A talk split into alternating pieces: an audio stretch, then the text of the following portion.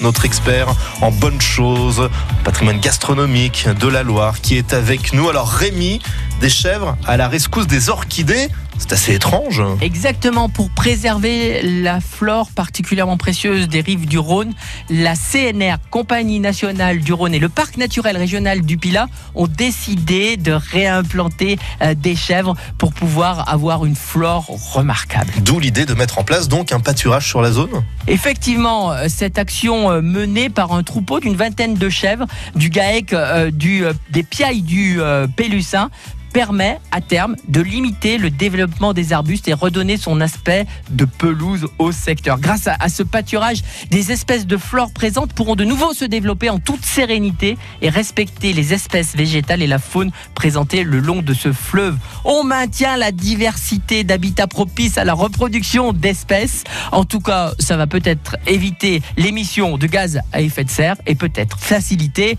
eh bien, le bon vin de Condrieux ou plus particulièrement la rigotte de chèvre de Condrieux. Allez, régalez-vous avec la rigotte 30 grammes de pur bonheur. Et je savais bien qu'il y avait un lien tout trouvé avec la gastronomie que vous appréciez. Merci beaucoup Rémi et rendez-vous euh, demain matin pour un autre clin d'œil à ce qui